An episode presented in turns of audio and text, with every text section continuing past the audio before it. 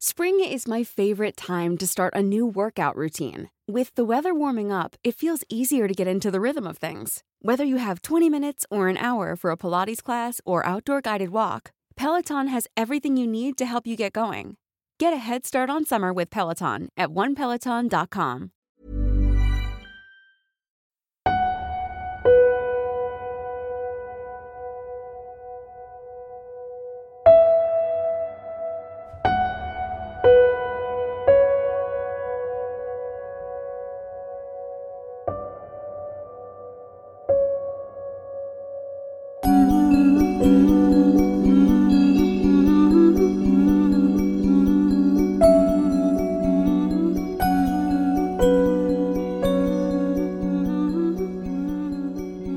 Gracias por acompañarnos en una nueva edición de Señales Podcast.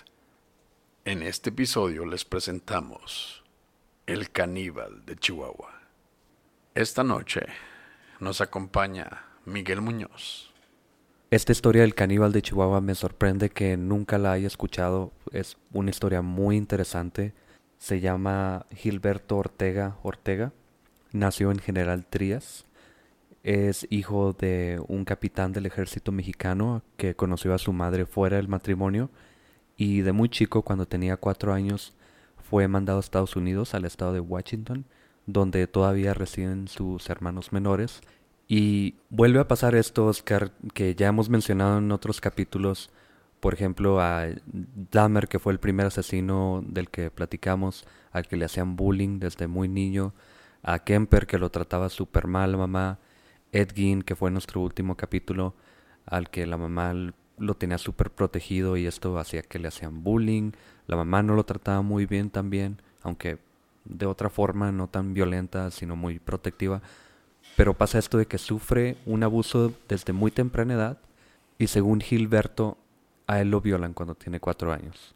Sí, o sea, todo esto nace o, cae en lo que viene siendo nuestro perfil ¿no? de asesinos seriales, porque de acuerdo a lo que leímos, Gilberto Ortega era un asesino serial. Él también pasó por traumas muy grandes en su niñez. Como mencionaste que una vez que lo mandaron a Estados Unidos por, por el trabajo de su papá, o sea, él lo mandó a Estados Unidos con sus hermanos y sufrió, sufrió violaciones por parte de, de sus parientes cercanos, ¿no?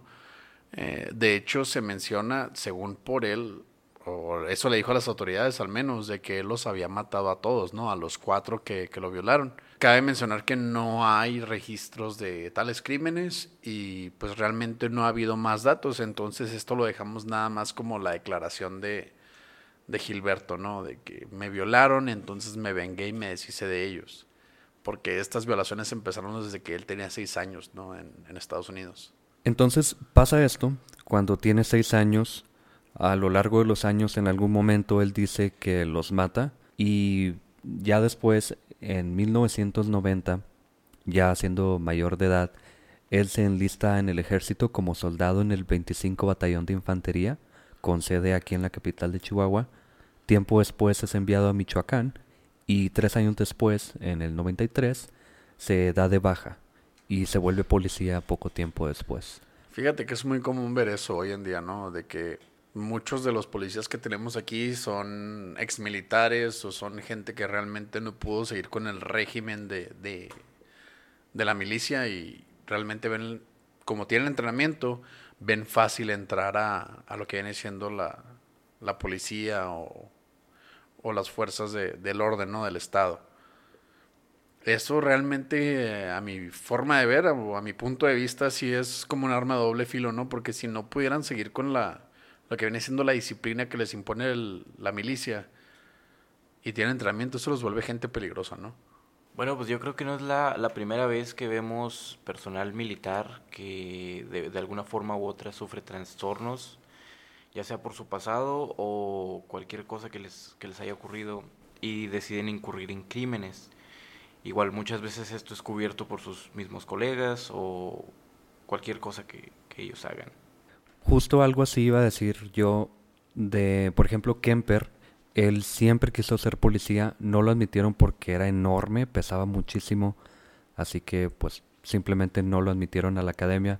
Pero sí parece que los asesinos seriales tienen una inclinación por o el poder, porque ser policía o ser soldado, como lo fue Gilberto y luego policía después, pues sí te da cierto poder para encubrir tus crímenes o para sentirte por arriba de la población en general. No sé si haya una relación ahí, pero sí es algo muy, muy recurrente en estos temas de asesinos. Ahí es cuando entramos en lo más escalofriante de la historia de Gilberto Ortega, antes de conocerlo como el famoso caníbal de Chihuahua. Se dio de baja de la policía municipal por razones que desconocemos. Entonces después empezó a participar en la campaña electoral del panista José Mario Rodríguez, candidato a diputado federal en el sexto distrito de Chihuahua en las elecciones del 97. Realmente no sabemos por qué Gilberto em, se enlistó en la política, ¿no? pero nos dimos cuenta después de que ser parte de la campaña le permitió acercarse a los niños que, que, repartían la propaganda, ¿no? En los semáforos y en la calle, ¿no? Después de esto se menciona que se ganó la confianza de un niño, ¿no? El niño se llamaba Jaime Espinosa Estrada y era un niño de 11 años, ¿no? Apenas 11 años y el niño, o sea, era vendedor de periódicos y chicles, ¿no? De esos niños que están en la calle tratando de llevar el pan a su casa. Y pues se le contrató para, o pues se le dijo que se le podía dar un dinero, ¿no? Por, por repartir volantes de la campaña. Se menciona y se cita que se le vio por última vez en compañía del gigante de ojos azules en junio de 1997. Durante esta campaña, Gilberto conoce a este pequeño de 11 años, Jaime. Le llama la atención inmediatamente al parecer. Y el 21 de junio, un barrendero de las oficinas del candidato al que apoyaban ellos dos, lo vio al niño subirse al carro LTD negro de Gilberto y fue la última vez que lo vieron. Obviamente él fue el principal sospechoso, pero nunca encontraron al niño, así que pues no supieron qué hacer con Gilberto, no encontraron nada que lo inculpara. Ya después lo encontraron y pues bueno, esto lo sabemos ya cuando arrestan a Gilberto, pero él dice que lo que hizo fue lo ató de las muñecas al tronco de un árbol, le ató los tobillos a la defensa delantera de su carro y puso el carro en reversa para ver cómo se desgarraba el cuerpo, cómo se reventaba por esta presión de jalarlo estando amarrado de las extremidades y él decía que le causaba placer ver cómo explotaba el cuerpo de este niño. Lo, lo más escalofriante de esto, o lo que realmente te hace pensar en, en la maldad de esta persona es que aún así perdido el niño y él sabiendo que lo había asesinado de esa manera tan, tan horrenda, ¿no? él se unió a las, a las brigadas de búsqueda, ¿no? O sea, él, él participó en, en, la brigada de búsqueda del niño y, y confrontó al padre del menor, ¿no? Un, viejito de 72 años y le dijo, no, pues es que no sé dónde está tu hijo, pero te vamos a ayudar a buscarlo. O sea, ¿qué, qué sangre tan fría tienes que tener para decirle a, a un papá de 72 años, estoy buscando a tu hijo y lo vamos a encontrar después de de saber que tú mismo lotaste un árbol y hiciste reventarte después de amarrarlo al carro, ¿no? Vaya, estamos hablando de una persona sin remordimiento que, que es capaz de, como, dije, como dice Oscar, confrontar al, padre de este niño después de haberlo sometido a la, clásica tortura, la, del potro, que consta de amarrarlo y, ver cómo se, se desgarra por la mitad, vaya. Tiempo después, Gilberto conoce a otro niño de 13 años, Adán Durán Leos. Lo conoció porque uno de sus hermanos menores se juntaba con él, eran vecinos ahí en la Infonavit Nacional de la ciudad de Chihuahua, y una noche deciden simplemente reunirse para hacer cualquier cosa, y esa noche del sábado 12 de octubre, en el que estaban jugando estos niños, llega Gilberto, y poco antes de las nueve de la noche, de pronto desaparece este niño, de nuevo ven que se aleja el, el LTD negro de Gilberto, y esto es cuatro meses después de haber asesinado a Jaime. Gilberto intenta repetir la historia, lo mata de una manera muy similar. Básicamente él confiesa ya cuando lo detienen que lo agarró a golpes, lo ató de las manos por la espalda, después se subieron al carro, lo llevó al noreste de la ciudad, a, justo al lado del hotel que era el Soberano, que ahora es el Sheraton, ahí por el periférico. Entonces lo baja del carro, lo arrastra unos metros y luego le mete cuatro disparos en la cabeza con una pistola calibre 22. Cabe mencionar que en ese entonces, pues eso era puro cerro, ¿no? O sea, estaba el hotel, pero no había fraccionamientos como los fraccionamientos privados que están ahorita. Era despoblado completamente. Entonces, pues fue fácil para él llevarse a un niño y arrastrarlo y privarlo de la vida, ¿no? Después de matarlo, la noche del sábado 12 de octubre, Gilberto se fue a la casa de su madre en la colonia Infonavit Nacional. Al día siguiente se fue a, bueno, rumbo a General Trías, ahí dejó su carro negro en el LTD. Después, antes pasó al, al, ejido de Francisco Villa, en donde dejó, dejó la pistola con, con, un amigo de él que se llamaba Manuel. De ahí se siguió a General Trías y le siguió Cuauhtémoc. De ahí se fue dos municipios abajo y llegó por la parte de Sonora, ahí por Yécora. Ahí es donde se le vio por última vez en ese entonces. Sí, esto lo hace Gilberto para fugarse, básicamente. Él sabe que esta arma la van a encontrar. Él ya tenía cuatro meses de ser sospechoso de la muerte de Jaime, primero, y obviamente van a dudar de él porque tiene conexiones, son vecinos, son amigos de este niño, entonces se da la fuga. Pero el martes 25 de noviembre del 97, ya de nuevo en Chihuahua, Gilberto comete un error. Él se siente en confianza de que no lo van a atrapar, no lo han buscado de nuevo y sale a la calle simplemente. Una de las vecinas, una mujer, que ya había visto su fotografía en los diarios locales porque él era sospechoso, llama a la policía al verlo caminando por la calle y la policía horas después por la tarde ya lo están esperando en su casa y lo arrestan. Entonces, hasta este momento no sabían bien qué había pasado, no sabían si Gilberto era culpable de estas dos personas, de estos dos niños a los que asesinó. Pero ya cuando lo arrestan es cuando sabemos lo más interesante de Gilberto. Después de este operativo, Ortega fue sentenciado a, pues a una pena de 75 años por dos homicidios, el 9 de julio del 98. Un año después, el 29 de julio del 99, lo mandaron al penal de máxima seguridad de Puente Grande en Jalisco. Después de eso lo mandaron al Ceferezo de Ayala, en Morelos. Y en 2003 lo devolvieron aquí a Chihuahua el 25 de noviembre.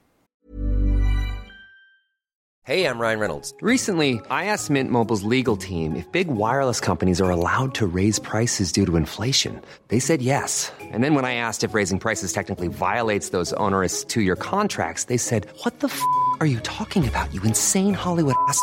So to recap, we're cutting the price of Mint Unlimited from $30 a month to just $15 a month. Give it a try at mintmobile.com slash switch. $45 up front for three months plus taxes and fees. Promo for new customers for limited time. Unlimited more than 40 gigabytes per month. Slows. Full terms at mintmobile.com. Antes de volver aquí a Chihuahua, él confesó que había matado a 40 personas. Pero se dice que se reservó datos que sirvieran a la policía para hallar los cuerpos. O sea, esto de 40 personas a nosotros nos parece un poco exagerado. Podríamos pensar que habrían sido menos o en su caso que hayan sido más, siendo que nuestro estado se ha caracterizado por la desaparición de personas. Hay mucha gente que realmente nunca volvemos a saber de ellos. Muchos casos en que madres nunca vuelven a ver a sus hijos, pero eso sí lo dejamos más al criterio y pues tal vez a la historia de nuestro estado, de nuestra ciudad, ¿no? Y de Gilberto no se sabe mucho de todas formas, no se puede comprobar que lo hayan violado, no se puede comprobar que haya matado a sus familiares, todo esto es de boca de Gilberto, así que pues ustedes saben si lo toman como verdadero o no, pero él dice que mató a 40 personas y ahorita explicamos por qué no dio más detalles. Sí, pues en, en realidad hasta este momento lo, lo único que tenemos son dos casos de asesinato contra niños pero queda la duda porque lo conocemos como el caníbal de Chihuahua. Es ahí donde llegamos a 2015, cuando su caso ya parecía estar olvidado, desterrado de la memoria criminal. Él reaparece con noticias que parecen ser para algunos sacadas de su imaginación, para otros parte de su psicosis. Es donde él dice que a, a 21 de sus víctimas les devoró las entrañas y por puro placer Esto lo declaró ante el Ministerio Público el día que quiso volver a contar su historia como un asesino. ¿Se sorprenden de esto? De que dice que mató y se comió además a 21 niños o partes de estos niños. Porque supuestamente en los dos penales en los que había estado anteriormente, él fue un interno totalmente pacífico, rutinario, era muy sedentario, le gustaba pasar horas frente a la tele leyendo literatura policíaca, cosas así, pero de pronto comienza a hablar.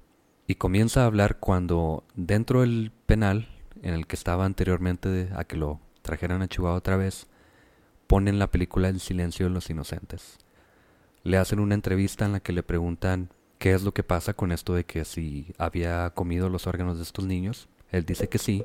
Le preguntan por qué había tenido esta curiosidad y él dice, lo que pasa es que yo miré una película hace mucho tiempo y decidí pues ponerlo en práctica, es decir, lo que vio en la película, porque me gustó la idea y después de hacerlo me gustó. Le preguntan cuál es esta película, él dice que es El silencio de los inocentes y cuando vuelve a ver la película en el 2015 es cuando despierta esto dentro de la cabeza de Gilberto, que es lo más raro de este caso. Lo que más nos hace referencia a todos los asesinos seriales que hemos mencionado es ese desequilibrio mental que Gilberto había desarrollado. Él mencionó en algún momento que desde los cuatro años él tenía un amigo imaginario al cual llamó Joel. Nos menciona que Joel, su amigo imaginario, le ordenaba todas esas matanzas, ¿no? Él, Joel había dado la nueva encomienda de confesar también, de tres en tres, los 37 homicidios que dice haber consumado desde que cumplió 12 años. O sea, según esto, Joel estaba diciendo, pues, aparte de que te ordené matar, ahora tienes que confesar, pero no todos. Vas a tener que racionar a la gente y decirles que mataste a tres y después de un tiempo mataste a otros tres. Todo desde que cumplió 12 años. También mencionó en, en su declaración al Ministerio Público de cuando lo violaron, y eso es en parte lo que le volvió agresivo con los niños, ¿no?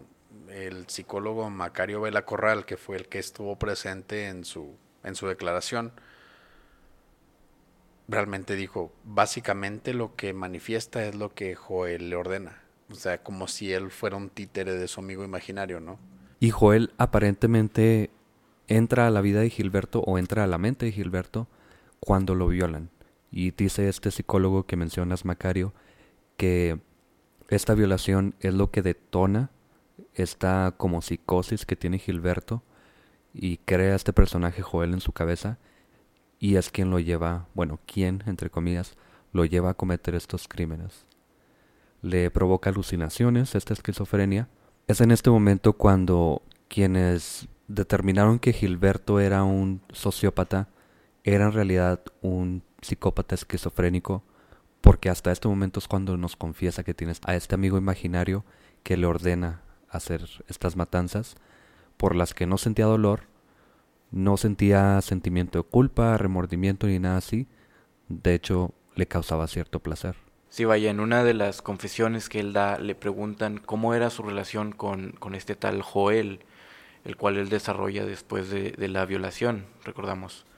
Eh, él, él dice que son buenos amigos desde que eran niños y le preguntan que si él le ordena matar. Entonces él confiesa que sí, que él es la voz en su cabeza que le ordena que los mate, la voz que tiene esa curiosidad de probar la carne, la voz que no solamente está contento con verlos sufrir, sino que desea llevarlo a un, a un límite, vaya, de verlos realmente sufrir a, a donde no puede más y confrontar a sus familiares Ahora, durante su primera estancia en el penal, él eh, produjo una serie de mapas y dibujos inquietantes. En cada uno de ellos, como comentan los psicólogos que trataron su caso, ofrece detalles impresionantes sobre la forma en la que destazó los cuerpos.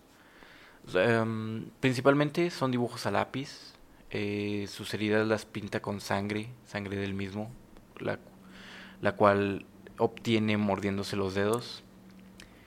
Y en otras entrevistas le preguntan que si sueña regularmente de cuando cometió los, los homicidios, donde él confiesa que lo recuerda con placer. Su subconsciente está tan presente de lo que hizo, no lo recuerda con ningún tipo de remordimiento y él no las considera pesadillas, aunque sean situaciones extremadamente desagradables para lo que sería una persona normal. Su esquizofrenia, su psicosis, todo es algo que él se siente, digamos, orgulloso de él y confiesa que si estuviera en la calle lo volvería a hacer, ya que son órdenes de su alter ego, su amigo imaginario, como le llama Joel. Sí, él dice que no es algo que no pueda controlar, sino simplemente le hace caso a Joel. No es como si, por ejemplo, Dahmer, no sé si recuerdas, Oscar, decíamos que él se ponía muy ebrio porque tenía esta como necesidad de matar y de violar, que no le gustaba, pero tenía esta como explosión, digamos, de estos sentimientos de querer hacerle daño a otra persona y al no poder controlarlos decidió simplemente tratar de hacerlo lo más inconsciente posible, pero terminaba por hacerlo y él parece que ni siquiera sufre esto, ni siquiera parece tener como control de lo que hace. Sí, pensando en, en Dahmer, que como dices, se alcoholizaba para tratar de ahogar ese sentimiento, para tratar de olvidarse de él. Al parecer Gilberto como que no lo veía como algo malo, al contrario, o sea, lo abrazaba como algo suyo, lo veía como, como algo normal y hasta algo placentero. Lo último que supimos de, de Ortega es una carta que, con fecha de septiembre del 2013 donde pide perdón y se acerca a Dios, no, pues que todos en la cárcel, pues obviamente, pues lo único que encuentran es encontrar a Dios o pues a tu compañero de celda, ¿no? Que te hace compañía en la mañana, ¿no? Él dice que gracias a los consejos de Josmar Flores Pereira, un boliviano que eh, quiso secuestrar un avión en la Ciudad de México, que era un pastor que pues lo metieron varios meses al Centro Federal de Rehabilitación Psicosocial en Ayala, Morelos, que es donde posiblemente entró en contacto con Gilberto. Es donde sacó esas ideas, ¿no? O sea, él, al parecer, a fecha del 2013 estaba arrepentido de lo que había hecho, pero pues la verdad esto está muy difícil, ¿no? O sea, ¿cómo te puedes arrepentir de algo que tú no considerabas que estaba mal, ¿no? De algo que tú pensabas que era correcto y, y hasta te, te daba placer, ¿no? O sea, tú y yo y Miguel también, o sea, podemos salir a, a divertirnos de alguna manera y para él salir a divertirse era pues matar, violar niños, despedazarlos y comérselos, ¿no? O sea, esto es lo más escalofriante del, del caníbal de Chihuahua, Gilberto Ortega Ortega. Sabes que tal vez, bueno, quién sabe, a lo mejor no pensaba que estaba mal, pero esto de que después de matar al segundo niño, a Adán, él se da la fuga, intenta esconder el arma, deja el carro por ahí, tal vez sí sabía que se iba a meter en problemas, a lo mejor y, no sé, a lo mejor no lo pensaba mal, en su inconsciente moral o algo así, pero sabía que se iba a meter en problemas de todas formas. Pero de todas maneras lo termina haciendo, parece no tener control, que ese es el problema aquí. Bueno, es que hemos visto muchos psicópatas que por lo mismo son definidos psicópatas ante la sociedad, que no saben cómo comportarse, entonces, pero de igual manera no son tontos, saben que sus acciones tienen repercusiones, saben cómo es la ley y a veces la conocen también, que son expertos en cómo eludirla, cómo hacer sus fechorías. Pues sí, dejando las, fechorías, como dice Miguel, las frases de chaborruco, ¿no? Pues sí, o sea, al fin y al cabo se salen con la suya y... Pero como, como mencionó Miguel también, o sea, él sabía que estaba mal. Cuando la policía llegó a arrestarlo, él ya lo estaba esperando. Él sabía que iba a haber consecuencias y él sabía que iba a haber una investigación después es lo que nos plantea. Joel sería realmente una excusa para que él se considerara esquizofrénico, como muchos casos que hemos visto en Estados Unidos, o tal vez él sí tenía algún tipo de desequilibrio mental que lo orillara a hacer ese tipo de cosas y creerlas correctas mientras se perdía a sí mismo. Bueno, pues eh, personalmente yo creo que Joel es un invento de él, ya que notamos desde su aprehensión antes del año 2000 hasta el momento en el que él confiesa sus casos de canibalismo pasan más de 10 años. Entonces, y realmente por lo que a él se, le acusa son dos casos de asesinato comprobables. Los demás ya diga que se los haya comido parcial o totalmente, los haya asesinado de una forma u otra, quiera entregar tres cuerpos al año, puede ser meramente un intento de volver a, estar en la boca de las noticias, vaya. Sí, de hecho buscamos ahorita, no he encontrado nada desde el 2015, que fue la última vez que habló y por lo que sabemos todo esto, pues no se han encontrado otros cuerpos, no ha dicho nombres, al parecer no ha dicho nada más en los últimos cuatro o tres años, así que puede ser un invento, puede ser que no, pero al menos a dos niños pues los mató de manera muy cruel y principalmente el primero a Jaime que lo hace explotar. Y también qué nos hace pensar que muchos niños que desaparecieron en esa época no fueron víctimas de este degenerado, de este enfermo. Eso realmente, como siempre, lo dejamos a criterio de quien lo escuche y lo dejamos siempre, pues como quien dice, en la duda de la razón.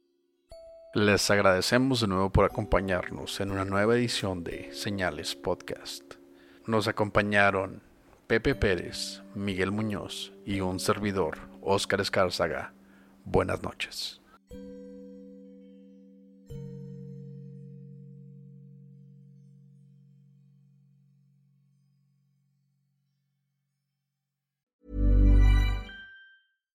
How would you like to look five years younger? In a clinical study, people that had volume added with Juvederm Voluma XC in the cheeks perceived themselves as looking five years younger at six months after treatment. Look younger, feel like you. Add volume for lift and contour in the cheeks with Juvederm Voluma XC. Reverse signs of aging by adding volume to smooth laugh lines with Juvederm Volure XC. For important safety information and to find a licensed specialist, visit juvederm.com. That's J U V E D E R M.com. Not for people with severe allergic reactions, allergies to lidocaine, or the proteins used in Juvederm. Common side effects include injection site redness, swelling, pain, tenderness, firmness, lumps, bumps, bruising, discoloration, or itching. There's a risk of unintentional injection into a blood vessel, which can cause vision abnormalities, blindness, stroke, temporary scabs, or scarring. Talk to a licensed specialist to find out if it's right for you.